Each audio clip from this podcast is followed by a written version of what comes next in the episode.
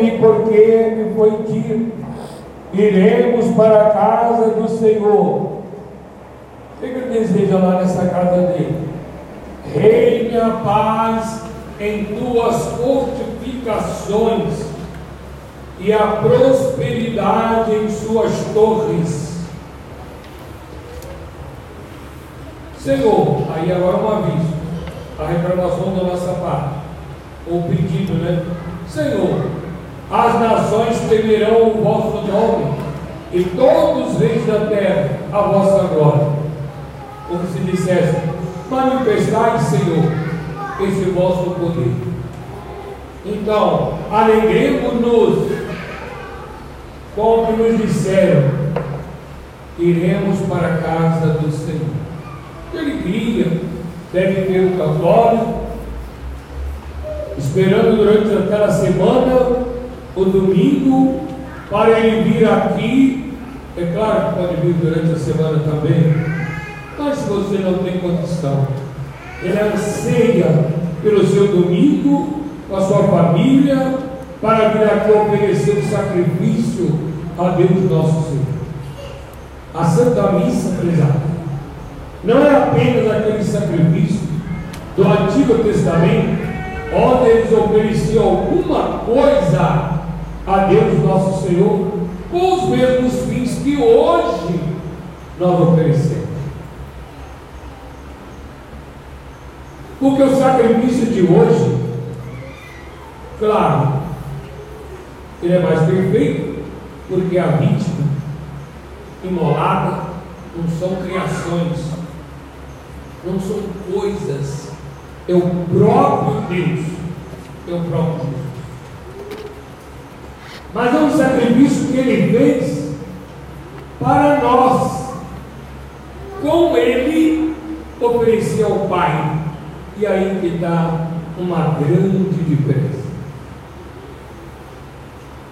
Nós adquirimos com Jesus um poder de adorar satisfatoriamente a Deus, agradecer satisfatoriamente a Deus, pedir perdão satisfatoriamente e pedir as, as graças satisfatoriamente. Por quê? Nossas intenções unidas com a de Jesus, nada mais, nada menos do que é o próprio Jesus assim pedindo, assim oferecendo-se, assim agradecendo e assim implorando misericórdia, perdão para nós. Que grandeza! Alegremos-nos, porque iremos para a casa do Senhor. Figura, prezado, do céu. Aqui é a Jerusalém da terra, a Igreja Católica. Nós encaminhamos-nos para Jerusalém Celeste. Um dia no céu será o nosso lugar. Para viver, conviver com Deus, Nossa Senhora, os santos, os anjos. Conviver. Adão e Eva pecaram. A Bíblia dizia, dizia não diz, que todo dia Adão tinha como que uma audiência. A brisa da tarde, Deus ia falar com eles. Então eles viam eles ouviam Deus, eles sentiam a presença de Deus. É o céu. Só que o céu do perfeito ainda é maior que isso. Pecado. O que, aconteceu? Foram expulsos daquele lugar onde eles falavam, onde eles ouviam, onde eles sentiam a presença de Deus.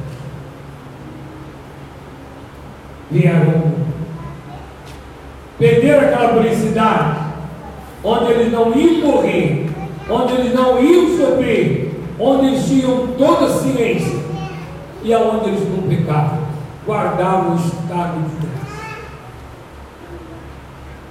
Porque nós somos herdeiros de Adão pecador, então também nós vivemos aqui como que asilados, fora da nossa pátria, fora, porque não é aqui, como disse o Paulo, nós procuramos uma cultura, o céu. Na missa de pouco presente, sétimo, trigésimo dia, é a Sagrada Escritura que fala: a vida não é tirada, ela é mudada. Deus é eterno, não tem princípio, não terá fim. Nós somos eternos, nós tivemos princípio, mas nós não vamos ter fim. Não vamos. É para sempre. Então a nossa estadia aqui, prezado, é lugar. Você diz assim, de muito sofrimento, muitas provações. Mas nosso Senhor instituiu uma série de sacramentos que nos dão graças para valorizarmos nossas palavras, nossos gestos, nossas intenções, nossos pensamentos, nossas orações, valorizarmos tudo que fizermos. Para quê? Para combater o inimigo, para combater a carne, para combater o mundo. E assim triunfarmos, como ele triunfou da morte e do demônio. Sim, do demônio, porque não quis Deus, não servirei. E da morte, que é o fruto do pecado, é o fruto do diabo. O diabo é o dono da morte. Quem estiver com o diabo não tem a presença de Deus. Ele está morto para Deus. Por isso que os sacramentos, que são sete, se dividem em dois. Sacramentos de vivos para todas as pessoas em estado de graça. E dois, batismo para todos aqueles que não foram batizados. Sem o batismo você não pertence a essa igreja, esse reino de Deus. Não pertence. Fora da igreja não há salvação. E a confissão para aqueles que perderam o estado de graça depois do uso da razão. Que bom nosso Senhor. Iremos para a casa do Senhor. Aqui na terra ainda, pesado, você tem um confessionário. Você tem a oportunidade de se purificar, de voltar ao estado de graça, de deixar o pecado, deixar o mundo, lutar contra Satanás. Você tem muitas graças. É o que o Evangelho hoje nos dá. Se vocês quiserem olhar aí, o padre já está mais ou menos decorado, o Santo Evangelho, mas o que, que nosso Senhor prega hoje? Que é a própria palavra de Jesus. Jesus fazia tantos milagres. Ele escolheu uma cidade que onde foi, podemos dizer, o palco da maioria dos seus milagres. Cafarnaum, que era a cidade de Pedro. Era a maior cidade naquela redondeza, ao lado do lado de Genezaré. Hoje, se você for lá, de um lado é a Galileia. E do outro lado tem que passar pela barca. Para você chegar lá. Era Cafarnaum. E se você for lá hoje, é Pasto. Era a maior cidade. Com todos os itens que tem cidade moderna hoje. Assim nos dizia o guia turístico. Com todos. Mas hoje é Pasto. Foi destruído. Só ficou de pé a pescaria de Pedro, que era Cafarnaum. Por isso Jesus gostava muito de Cafarnaum. Jesus estava sempre na casa de Pedro, aquele primeiro homem que com o irmão dele, André, São João e São Tiago, são quatro irmãos, dois a dois, que disse: Vinde, eles estavam pescando, vinde, eu os farei pescadores de homens. Foram os primeiros discípulos, os primeiros que atenderam a Jesus, e Jesus então os acolhe, com eles trabalha. Pedro vai ser o seu sucessor aqui na terra. Então ainda existe hoje essa sede lá de pescagem, onde os barcos entram para poder tirar os peixes de volta. Olha bem as palavras. Jesus atravessou pela água, ou pela barca. A igreja é essa barca que nos atravessa deste mundo para a eternidade. Como É através da igreja, é através dos sacramentos que nós saímos do pecado, saímos dessa vida para gozar a vida eterna, entrar no céu, na vida. E logo trazem a ele um homem paralítico, quando era muita gente, porque a fama de Jesus se espalhava e que ele sarava todos que pudessem chegar perto dele, sobretudo tocado. Quando chegaram aquela multidão, não tinha jeito. Em outro evangelho, o mesmo evangelho, mas em outro evangelista, dizem que tiraram o telhado para poder descer aquele paralítico. Todo mundo parece ter pena daquele homem que foi tarde. Ele não nasceu paralítico. Era uma situação em que o Evangelho deixa nos transparecer que o próprio paralítico via que aquele estado dele era um castigo de pecados dele. Pecados. Por isso, quando ele chega perto do nosso Senhor, todo mundo achando que Jesus vai tocá-lo e vai sará-lo, Jesus mudou o seu discurso. Jesus vai dizer para ele: Coragem, meu filho, os teus pecados estão. Jesus viu que estava seu rosto transparecia confusão. Ele logo dizia: Esse homem vai ver minha vida passada, ele vai ver a causa dos meus pecados. Eu só estou assim porque eu pequei, é porque eu pequei. E Jesus acerta certinho ali nele e logo, em vez de atender às necessidades do corpo dele, vai falar na alma: Coragem, meu filho, os pecados são perdoados. Essas palavras geraram nos judeus montinhos para murmurar e começaram a falar entre si: Esse homem blasfema. Quem é que perdoa pecado senão Deus? Ele está se fazendo de Deus. Diz o Evangelho. Jesus penetrou os pensamentos daquelas pessoas. Oi, vocês aí, ó. Hein? Vocês estão conversando aí, ó. Vem cá. O que é mais fácil? Eu dizer para esse homem: Teus pecados estão perdoados? Ou dizer: Toma o teu leito e vai para a tua casa? para que você saiba que o Filho do Homem, Ele, Jesus, tem poder de perdoar pecados. Então me traga esse homem. Vem cá, levanta-te, toma o teu leito e vai para tua casa. Aquele homem dá um salto lá. Ele levanta-se. Paralítico que ele era, ninguém precisa de tocar nele. Levanta-te. E ele levantou. Toma tua maca. Ele colocou aquela padiola, aquela maca nas costas e foi embora. Isso chamou a atenção de todo mundo. E todo mundo se apavorava. Que tal poder tinha esse homem? Exato. Aí está. Condição para você viver em Deus e Deus em você. Os teus pecados são perdoados é a confissão. É a confissão. É o estado de graça.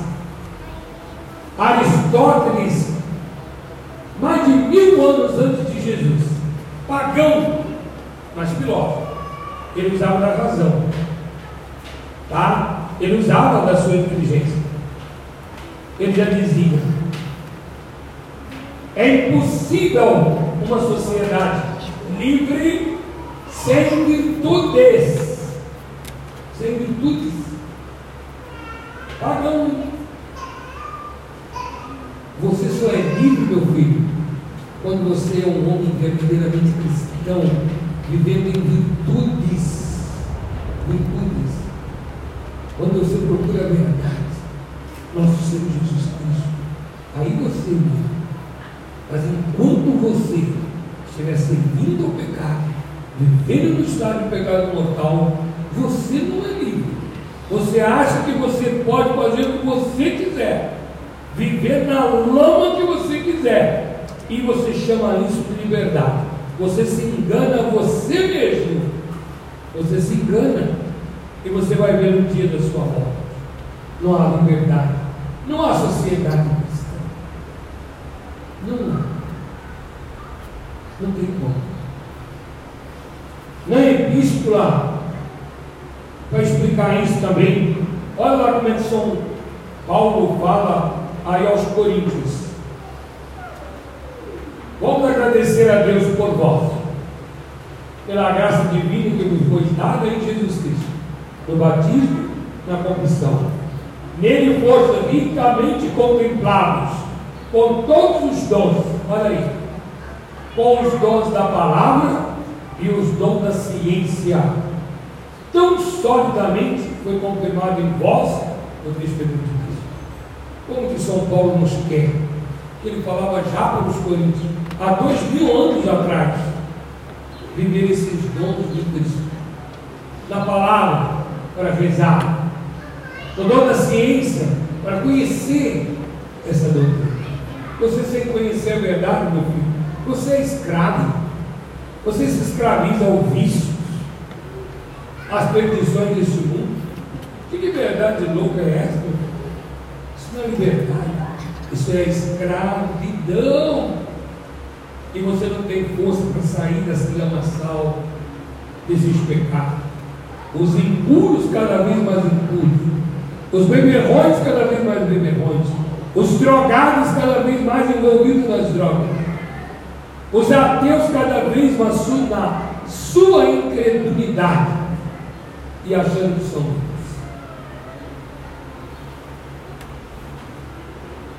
Por isso, prezados, quase que eu posso passar, ficar por aqui. Nessa novena de Santa Teresinha, que é a padroeira da nossa catequese, das nossas pastorais, e graças a Deus eu tenho aqui aula de religião, desde para os bebês até para os mais idosos que aqui podem vir. Se você não frequenta é porque você é omisso, você não quer estudar religião, você não quer aprender a doutrina do nosso porque aqui na nossa paróquia tem aula para todo mundo. E além dessas aulas, tem as associações que você poderia pertencer. Se você não aprende, é porque você não quer. A graça foi dada. Santa Teresinha, é isso que eu peço a ela, há 40 anos dessa paróquia, que ela ajude a entender que é tão fácil ir para o céu. Tão fácil. Ela que é a nossa padrinha. E eu então estou focando esse ano na parte missionária. Vocês sabiam que Santa Teresinha é a padroeira dos missionários, aqueles homens que se distanciam da sua família, da sua casa, do seu país, para salvar as almas? E que, aliás, no momento, o nosso ministro Barroso diz que vai proibir as missões na Amazônia? Nosso Brasil, se Bolsonaro não ganhar, o comunismo já tomou posse, poderíamos dizer assim.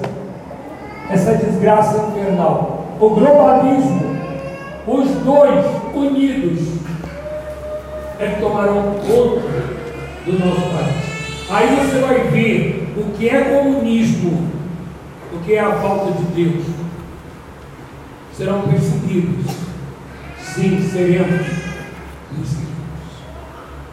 Então, o que eu peço nessa novena, Santa Teresinha, como padroeira da nossa catequese, que dê gosto a todo mundo para a doutrina de nosso Senhor.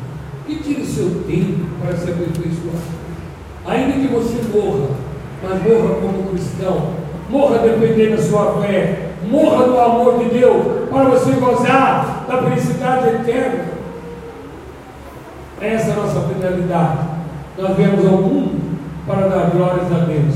E você só dá glórias a Deus se você for fiel. Aquele que for fiel até o fim, esse será salvo. Quem crê e for batizado será salvo. Quem não crê já está condenado. O Evangelho que fala, é Jesus que fala, já está condenado. E fé não é eu abrir a boca e dizer, eu tenho fé. Não. Fé é quando você anda conforme você diz que crê. Você crê que Jesus é Deus? Então anda tal qual ele ensinou. E ele ensina através de sua igreja. Seja, seja dócil aos ensinamentos da igreja, com relação ao dogma, às verdades, com relação à moral. Anda. Faz a família conforme Jesus ensina. Viva conforme Jesus diz para nós. Aí você pode dizer, eu tenho fé.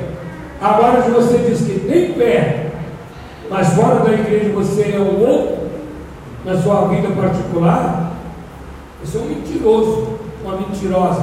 Você não tem fé coisa nenhuma. Você tem fé naquele momento que você vai na igreja. Lá fora, você anda igual os mundanos. Você vive igual os mundanos.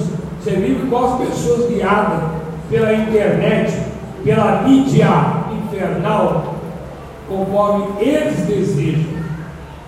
Eles desejam. Os inimigos da cruz, os inimigos de nossos. É isso que está escrito aí, meus É isso. E é o recadinho que Jesus nos dá hoje através da sua igreja. Com isso eu já passo a avisar e a convidar. Prezadas mães, presta atenção.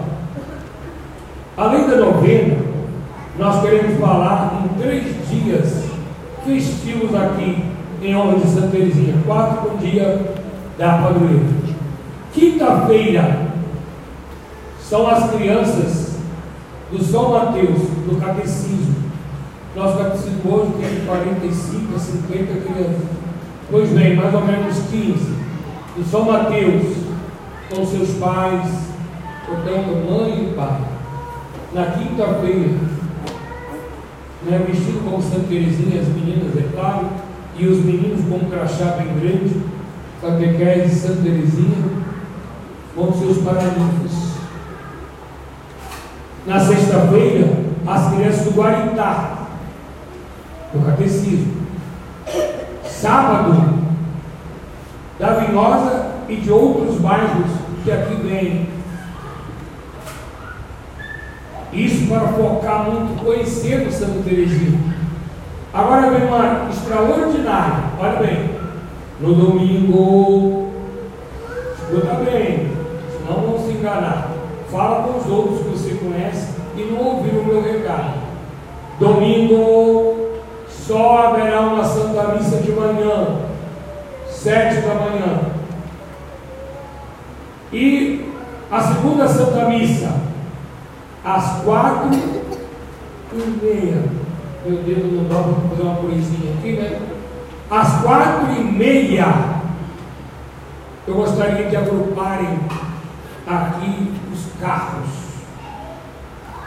Um andor, um carro com um andor de Santa Teresinha, vai puxar a fila de uma carreata em honra de Santa Teresinha até a nossa quadra lá na casa dos nossos deficientes. E lá depois de uma pequena encenação, a Santa Missa com a bênção das rosas e a distribuição das rosas. Então não haverá Santa Missa aqui às 19 horas. Não! É de Santa Teresinha. Nós vamos celebrá-la. Vai começar às quatro e meia aqui, talvez se até 5 horas, todo mundo encarreado aqui. Vamos acompanhar até a quadra e lá se ajeitarem, tem um espaço grande, peço aí o, o encarregado Ele embarca lá, pode meter os carros lá para cima, tem espaço lá para encher todo mundo. Tá certo? E assim honrarmos Santa Teresinha, a nossa missionária. A missionária da igreja. Ela é patrona dos missionários. Vamos invocá-la. Ela queria viver nos últimos dias para, como guerreiro, defender a Igreja Católica e morrer por amor a Deus nosso Senhor. Ela queria estar nos últimos tempos. E nós estamos, presentes.